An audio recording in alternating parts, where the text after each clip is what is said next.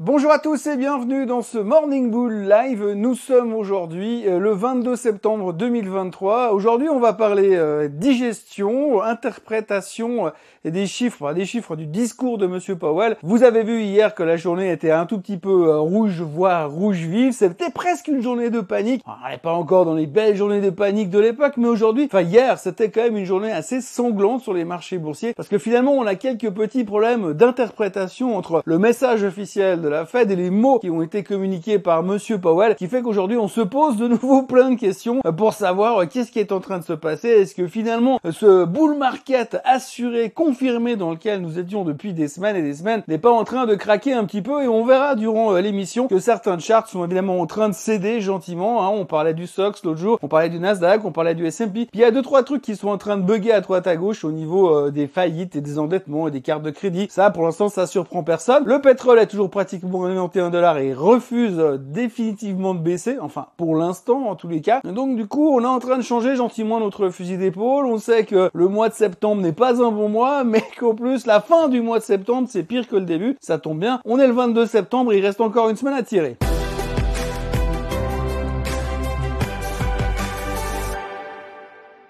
Alors souvenez-vous, si on revient un tout petit peu en arrière et on revient à ce qui s'est passé jeudi dernier, il y a un peu plus de bah, 8 jours aujourd'hui, la BCE, on a commencé la journée le matin à 9h en se disant oui bon bah c'est cool, la BCE ne fera rien cette fois. Et puis à 14h30 on a appris qu'elle montait les taux de 0,25. Résultat, le marché a explosé de 3% sur deux séances parce qu'on s'est dit ouais youpi c'est probablement la dernière fois qu'elle monte les taux donc on était super content. Raison pour laquelle nous avons explosé en fin de semaine dernière. Et puis cette semaine mercredi soir, eh bien, Monsieur Powell est arrivé pour dire qu'il ne faisait rien, que les taux resteraient relativement élevés pendant un peu plus de 14 mois, qu'il est même pas sûr qu'ils baissent les taux en 2024 et que leur prévision potentielle laisse supposer qu'ils baisseraient peut-être, peut-être, deux fois les taux en 2024. Mais comme avant, ils prévoyaient de les baisser quatre fois, eh bien forcément ça n'a pas été une super super nouvelle. Néanmoins, quand on regarde le communiqué de presse de la Fed qui a été publié juste après euh, le FOMC meeting, eh bien on retient deux choses, c'est que les taux effectivement vont rester hauts, mais que de l'autre côté,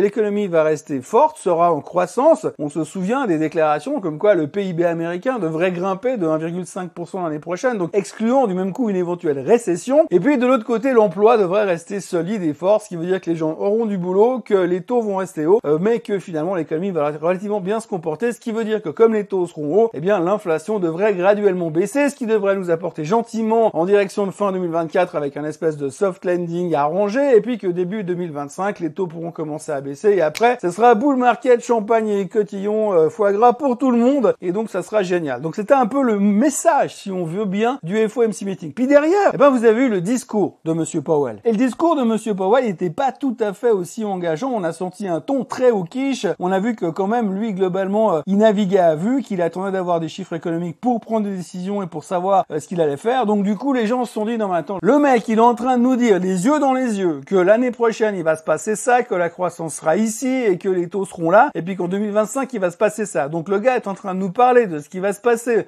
d'ici 18 mois, mais il est en train de te dire de l'autre côté qu'il sait absolument pas ce qui va se passer le mois prochain, puisqu'il doit d'abord vérifier les chiffres économiques qui vont sortir entre deux. Chiffres économiques qui, entre nous soit dit, sont bidonnés comme à chaque fois, et en plus de ça, comme le gouvernement américain est au bord du shutdown, on sait même pas si les fonctionnaires qui calculent les 10 chiffres seront capables de les produire, donc de donner des informations à la Fed. En gros, on est en train de naviguer sur le Titanic de nuit avec les yeux bandés, avec des icebergs partout et puis un bateau qui marche que sur trois cylindres. Résultat, eh bien ça risque d'être un tout petit peu délicat et c'est pour ça que le marché n'a pas trop aimé euh, la journée d'hier. Donc une fois qu'on a digéré ces informations désagréables de la part de la Fed, eh bien ça a commencé à avoir de la pression partout. On a le 10 ans américain qui a littéralement explosé. On se retrouve à quasiment 4,5 de rendement sur le 10 ans américain, chose qui n'est plus arrivée depuis 2007. Alors pour ceux qui ont plus de 20 ans, eh bien on se souvient qu'en 2007 c'était un autre monde parce qu'après il y a eu la crise des subprimes et puis tout a changé. Donc il se trouve qu'on est revenu dans les taux de l'ancien temps. On est revenu sur les rendements du 10 ans de l'ancien temps. En 2007, on était à 4,5 sur le 10 ans. On est de retour à ces niveaux-là. Alors ça ne veut pas dire que parce qu'on est arrivé à 4,5, ça a déclenché la crise des subprimes, mais ça veut dire quand même qu'il y a un changement assez massif et drastique qui est en train de se faire dans la tête des investisseurs. Et puis quand on lit les commentaires de certains hedge fund managers, que monsieur Bill Ackman, lui, il continue à dire que ça va aller beaucoup, beaucoup plus haut. Et donc, ça va pas forcément arranger nos bidons. Donc, si vous voulez, mardi matin, on était plutôt convaincu que tout allait bien dans le meilleur des mondes et que finalement la Fed avait réussi à mettre en place un plan qui se déroulait sans accroc. J'adore quand un plan se déroule sans accroc. Et puis de l'autre côté, bah, on se rend compte, bah non, pas tout à fait. Ça va prendre un petit peu plus de temps que ça et qu'il y a d'autres problèmes qui sont potentiellement en train d'arriver euh, à l'horizon. Alors ce qui est assez rigolo, c'est que si on regarde ce qu'on a vu, lu et entendu ces derniers temps, jusqu'à mercredi matin, eh bien, tout le monde était relativement constructif et globalement rassurant. Et puis ce matin, quand vous lisez les journaux, eh bien, on nous dit, ou attention, peut-être qu'on est déjà en récession, mais qu'on ne le sait pas encore, ou attention, le prochain support du S&P 500, il est très bas. D'ailleurs, quand on regarde le graphique du S&P 500, on voit quand même, sans avoir fait des années d'analyse technique, qu'il a une sale gueule, qu'il a cassé un support, et que de manière assez visible, il pourrait retourner en direction de la moyenne mobile des 200 Et ça, ça serait quand même un tout petit peu difficile. Alors ça fait pas non plus des corrections monstrueuses, ça fait quelque chose comme quoi, allez, 5%, mais quand même, ça risque de piquer un tout petit peu si ça descend là-bas. Alors je vous raconte même pas le Nasdaq, le Nasdaq c'est pire. Et puis je vous parlais de mon indicateur avancé il y a encore quelques jours, le SOX. Alors le SOX, lui, c'est free fall pour l'instant. Ça commence à être extrêmement tendu sur le secteur semi-conducteur. Et donc euh, les gens sont en train de dégager les positions techno. Pourquoi? Oui, parce que quand les taux montent, c'est jamais une bonne période pour les technos. Alors je rappelle quand même que les taux montent depuis des mois et qu'entre deux, le Nasdaq a littéralement explosé. Entre autres les technos, entre autres les semi-conducteurs et entre autres l'intelligence artificielle. Mais aujourd'hui, on reprend la théorie de base et on se dit quand les taux montent, on balance les technos. Alors ça donne des graphiques comme ça. Alors là, vous voyez le graphique de Nvidia. Là aussi, c'est pas beau. Hein. Alors on peut trouver des supports dans la zone des 400 qui est un support, on va dire, psychologique. Mais par contre, euh, derrière, vous avez un énorme gap. Gap qui a été créé lors de l'annonce des résultats en mai dernier. Et euh, si on va le combler, on dit en analyse technique qu'on va toujours combler un gap, eh bien on peut aller en direction de la moyenne mobile des 200 euh, jours qui passe par 311. Euh, Alors je vous laisse imaginer ce qui se passerait euh, si Nvidia redescendait à 311, disons, dans les semaines qui viennent ça serait pas très joli joli. Grand gros, pour l'instant, on est un tout petit peu tendu sur les marchés. Et puis, comme euh, les mauvaises nouvelles généralement ne viennent jamais seules, eh bien, on voit aussi arriver deux trois graphiques qui sont un petit peu, euh, qui provoquent un petit peu l'interrogation. Le premier graphique que je vous montre à l'instant, euh, c'est le nombre de faillites qu'on a vu aux États-Unis ces derniers temps. Alors, vous voyez que nous sommes à 2023, que le nombre des faillites, on est au même niveau de faillite qu'on a vécu durant le Covid-19, et puis on est au même niveau de faillite surtout qu'on a connu euh, durant la crise financière de 2008-2009, juste après que le 10 ans ait atteint les 4,5%. Donc ça, c'est pas non plus super rassurant et ça peut mettre le doute à l'esprit de certaines personnes. Mais ça ne s'arrête pas là. Ça ne s'arrête pas là parce que si vous regardez ce que je vous ai déjà dit plusieurs fois, le nombre, le volume des, de l'endettement au niveau des cartes de crédit, eh bien, euh, ça ne s'arrête pas vraiment de monter et ça reste un stress quand même assez important. Alors moi, ça me paraît assez choquant d'avoir 1000 milliards de dettes sur les cartes de crédit avec un taux moyen à 20%. Ça me choque un petit peu et ça me fait un peu peur. Mais tout le monde nous dit non, non, mais c'est bon, de toute façon, ça va se régler gentiment. Et puis, euh, c'est pas, il n'y a pas à s'inquiéter pour ça. Sauf que quand on regarde ce graphique, alors ça, c'est le graphique des, euh, des défauts sur les cartes de crédit, hein, d'accord? Donc, grosso modo, aujourd'hui, vous voyez qu'on est au plus haut depuis 1991 euh, sur le défaut des cartes de crédit, qu'on est au plus haut euh, depuis le Covid également. Euh, donc voilà, ça fait un tout petit peu peur et ça nous laisse penser que c'est pas forcément gagné dans tous les sens. Alors même si on nous vend des choses très très jolies, même si hier soir les jobless claims nous montraient qu'on était de nouveau dans un marché relativement fort au niveau de l'emploi puisque les gens vont demander de moins en moins des indemnités chômage, c'était encore une fois en dessous des attentes, eh bien finalement on se rend compte qu'il y a quand même d'autres soucis qui pourraient nous arriver dans la figure ces prochains temps, même si on a tendance à vouloir les repousser pour l'instant et se dire non non, jusque là tout va bien. Encore une fois, hein, je l'ai sorti plusieurs fois, mais le mec qui tombe du 50e étage, quand il passe devant le 45, il se dit lui aussi, jusque là, tout va bien. Et puis alors pour le reste, eh bien, on a aussi euh, les Anglais qui ont parlé hier pour annoncer qu'ils ne feraient rien sur les taux d'intérêt parce qu'ils sont contents parce que les prix de l'inflation ont arrêté de monter. L'inflation a arrêté de monter.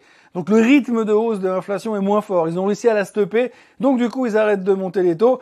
Euh, par contre, les prix sont quand même 10% plus chers que l'année passée. Déjà que c'était pas super cadeau en Angleterre, mais là, ça, ça, ça continue à se stabiliser. Et donc, la Banque d'Angleterre était super contente, euh, malgré le fait que les gens vont quand même devoir, à un moment ou à un autre, commencer à se poser la question, choisir entre faire le plein d'essence ou bien manger. Et puis, bien sûr, la BNS a parlé également hier pour dire que tout allait bien, que tout était sous contrôle, que l'inflation était sous contrôle parce qu'ils avaient agi largement assez tôt et largement assez brutalement. Ils sont donc très contents, ils ne font donc rien sur les taux. Merci. Et puis euh, ils ont dit que par contre ils n'excluaient pas de le faire si c'était nécessaire. Ça rappelle un peu la citation de l'autre aussi vite que possible, aussi lentement que nécessaire. Enfin bref. Enfin, peu importe. Chose est-il que le SMI euh, n'a pas trop aimé, alors on va pas dire que c'est à cause de la BNS, mais n'a pas trop aimé la séance d'hier, euh, globalement dans le monde, puisque en sympathie avec le reste du monde. Euh, la Suisse a ouvert relativement bien avant de terminer au fond du bac. Et quand vous regardez le graphique du SMI et le candlestick de renversement qu'on a fait hier soir, c'est pas super rassurant non plus. On notera néanmoins que le reste de l'Europe s'est pété la figure également, que le DAX revient dans ses, canaux descendants, que le DAX revient dans ses canaux descendants, que le CAC 40 revient dans son canal descendant, que Hermès s'est fait démonter de 6% suite à un downgrade euh, d'un broker français. Enfin bref, on a quand même deux trois trucs qui s'étaient qui étaient un petit peu noirs. Alors c'était pas un, vendredi, un jeudi noir. Aujourd'hui ne sera probablement pas un vendredi noir non plus, parce que pour l'instant les futurs sont relativement bien euh, disposés. Mais néanmoins, on est arrivé à des niveaux où aujourd'hui, quelque part, si on baissait encore de 5% dans sa globalité, on serait pas encore en train de parler de correction majeure et peut-être que ce serait relativement sain. J'ai presque envie de dire que la logique serait de dire aujourd'hui on va continuer à baisser quelques jours, quelques semaines pour arriver à mi-octobre, voire fin octobre. Et puis là on se dira bah tout va bien, c'est le début du Christmas Rally.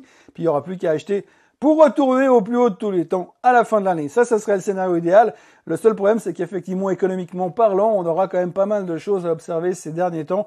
Et on l'a vu sur les cartes de crédit, on l'a vu sur euh, les faillites aux États-Unis, sans parler des taux hypothécaires américains qui sont en train de, de friser les 8% et sans compter que le marché immobilier est en train de surchauffer parce que les gens qui ont des hypothèques basses ne veulent plus vendre leur maison parce qu'ils veulent pas reprendre une hypothèque à 8%. Résultat, il y a plus d'offres et ceux qui peuvent encore envisager de prendre une hypothèque à près de 8%, eh ben, ils trouvent plus rien à acheter. Donc je ne suis pas sûr, non, j'ai pas fait non plus HEC, mais je ne suis pas sûr que ce genre de situation soit très saine pour l'économie dans sa globalité. On voit donc qu'on a euh, largement de quoi mal digérer cette fin de semaine du point de vue économique, parce qu'il se passe quand même des choses bizarres dans le monde merveilleux de la finance mondiale, et il y a deux, trois raisons qui nous pousseraient peut-être à attacher euh, nos ceintures en cas de turbulence. Ce matin, la Banque du Japon n'a rien fait et maintient ses taux en négatif en laissant supposer qu'ils vont continuer à stimuler l'économie. Apparemment, les gens étaient déçus parce qu'ils espéraient voir une Banque du Japon un peu plus hawkish.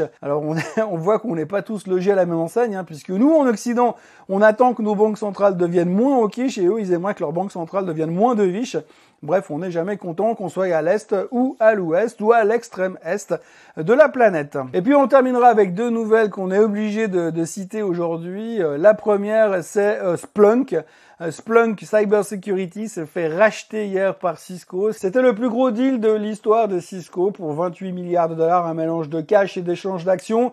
Donc voilà, extrêmement bonne nouvelle pour le secteur de la cybersecurity qui performe très très bien et qui même étant un secteur techno se fout pas mal du niveau de taux d'intérêt pour l'instant. Donc très bonne nouvelle de ce côté-là. Et puis quand vous regardez un petit peu les volumes, on voit qu'évidemment Personne n'était au courant du deal visiblement. Euh, j'y reviendrai plus tard dans d'autres vidéos. On termine avec une chose un peu spectaculaire, euh, un peu drôle, euh, on va dire, qui n'a rien à voir avec les marchés boursiers, mais qui est quand même lié puisque ça pourrait avoir des conséquences sur le cours de bourse de Lockheed Martin. Mais je ne sais pas, peut-être que vous vous souvenez, il y a quelques jours, les Américains ont perdu un F-35 perdu un F-35, un avion de chasse quand même, avec un pilote qui s'est éjecté, avec un avion qui volait tout seul en pilote automatique, et euh, on ne sait pas trop où est passé l'avion, on ne savait pas trop où est passé l'avion pendant quelques heures, avant qu'on le retrouve craché quelque part aux États-Unis tout seul, parce que plus d'essence. Bref, en gros, euh, gros problème, c'est quand même un peu le fleuron de l'aviation américaine, le futur fleuron de l'aviation américaine, et puis d'ailleurs le futur fleuron de l'armée de l'air, en Suisse. Alors du coup, il y a un rapport qui a été fait sur le F-35 et on, on, a entendu beaucoup de bruit. Alors il semblerait qu'il y a pas mal de problèmes sur cet avion. En gros, ils ont des problèmes de maintenance, ils ont des problèmes de pièces détachées pour faire la maintenance, et puis ils ont aussi des problèmes qui sembleraient que cet avion euh, supporte pas très bien l'orage, les éclairs, le gros temps. Le résultat, euh, eh bien, ce serait mieux qu'on puisse organiser des combats aériens dans le futur uniquement par beau temps, parce que quand il fait moche, c'est pas sympa. Bref, en résumé, euh, le F-35 serait capable de voler uniquement 55% du temps. Alors comme en Suisse en plus, ils doivent respecter les horaires de bureau puis pas déranger les voisins, ça nous ramènerait quand même quelque chose à 35%. Je pense que ça fait cher payer le F-35 pour l'avoir en décoration euh, sur euh, les pistes d'atterrissage et de décollage de l'armée suisse ces prochaines années. Enfin, Voilà, c'était juste pour dire, euh, le F-35, euh, il est plus joli dans un musée que dans le ciel. Voilà, on termine donc une semaine en roue libre, en phase de digestion. Hein. c'est un peu comme quand on a fait un gros repas du style le banquet qu'ils ont fait à Versailles avec du homard, euh, des ortolans et tout le boxon en France, pour expliquer aux Français qu'il faut serrer la ceinture pendant l'hiver juste après.